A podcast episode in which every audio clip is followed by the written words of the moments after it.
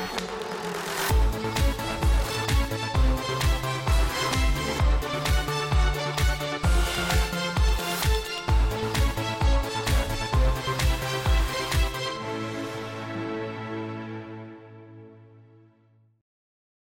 Alors, est-ce le retour de la volatilité sur les marchés boursiers? Toujours est-il qu'aujourd'hui, le CAC 40 est à 7200 points. Euh, les investisseurs qui digèrent pas très bien les minutes de la fête d'hier, qui montrent la nécessité pour la Banque centrale américaine de poursuivre cette politique monétaire restrictive. Donc, la question, c'est quels sont les risques? Et eh bien, On est en plein dedans. Pour cet été, il y en a trois. Et eh bien, il y en a un qu'on voit déjà se matérialiser. Bonjour Eric. Bonjour mon cher David. Eric Lewin, rédacteur en chef des publications Zagora. Parmi ces trois menaces, c'était une des trois menaces, les banques centrales et leur imprévisibilité ou leur manque de lisibilité, on est en plein dedans aujourd'hui.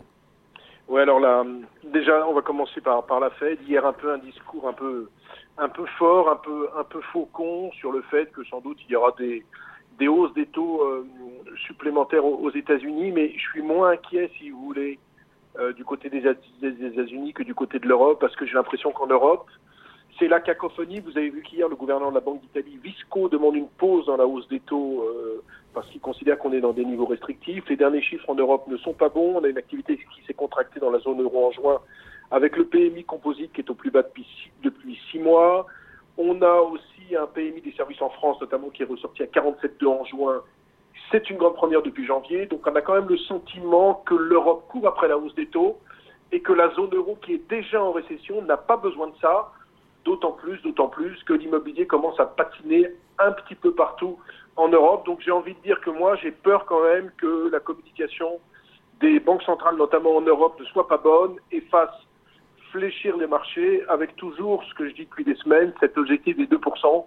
On peut se demander pourquoi on a besoin de ces 2% d'inflation alors que vous avez par exemple Olivier Blanchard, qui est l'ancien économiste en chef du FMI, qui indiquait qu'avoir 3% comme objectif n'était pas une hérésie. Donc moi, le premier risque, c'est vraiment un dérapage des banques centrales, un peu, si vous vous rappelez, comme ce qui s'était passé en 2008 avec la Banque Centrale Européenne, quand Jean-Claude Trichet avait augmenté les taux six semaines avant la faillite de Lehman Brothers, et rebelote au début des années 2010, de la décennie 2010, avec une augmentation des taux, alors que la zone euro allait mal. J'ai l'impression que la BCE va peut-être en faire trop, et donc je suis pas serein de ce côté-là. Sur les États-Unis, je suis un peu plus serein, parce que David, je pense que si la récession, elle sera très faible et ce sera surtout sur euh, début 2024.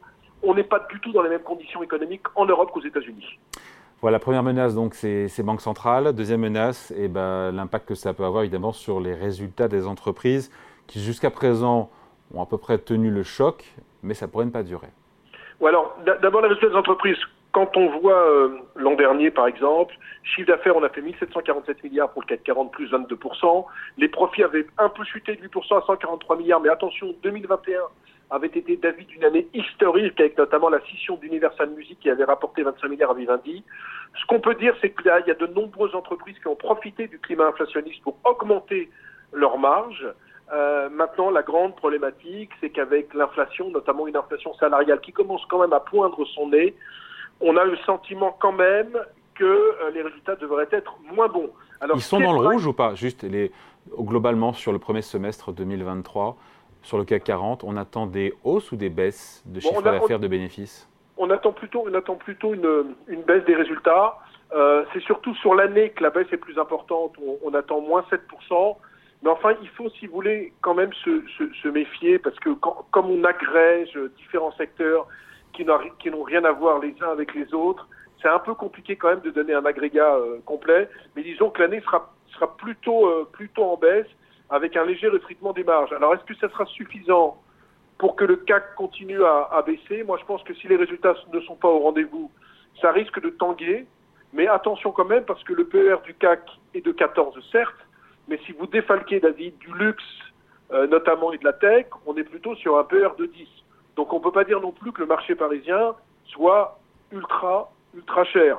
C'est pour ça que je considère que je ne suis pas sûr que les résultats des entreprises qui, qui seront sans doute moyens vont vraiment faire baisser le CAC. Je pense que ça viendra plutôt soit des banques centrales, soit du troisième sujet dont on va traiter. Et eh oui, troisième dernière menace qu'on a identifiée, que vous avez identifiée, c'est la Chine. La Chine dont l'activité déçoit et retombe. Alors la, la problématique de la Chine pour moi, si vous voulez, c'est qu'il y a deux problèmes.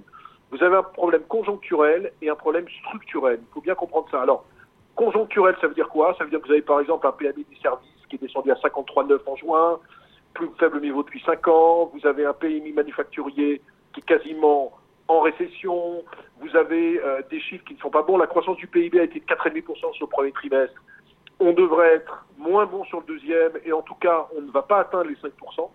Mais derrière tout ça, derrière tout ça, ce qu'il faut bien comprendre, c'est qu'on a un problème structurel. Alors, l'immobilier en est un, parce que l'immobilier, ça fait des années qu'ils se débattent avec une crise immobilière, notamment les promoteurs immobiliers, mais mais c'est pas la seule chose. La seule chose, c'est qu'ils ont beaucoup de mal en Chine à passer d'un modèle d'export, comme ils l'avaient, à un modèle de consommation. La consommation représente toujours 40% du PIB, alors qu'elle est à 65% aux États-Unis. Ils n'arrivent pas à développer ce modèle axé sur la consommation. Avec en plus un énorme problème, c'est que le taux de chômage chez les jeunes est élevé, c'est plus de 20% pour les 16-24 ans, ce qui veut dire qu'on a vraiment le sentiment que l'économie s'essouffle parce qu'il n'y a pas le relais de la consommation des ménages. Et l'autre problématique, David, sur laquelle je veux insister, c'est bien sûr cette natalité.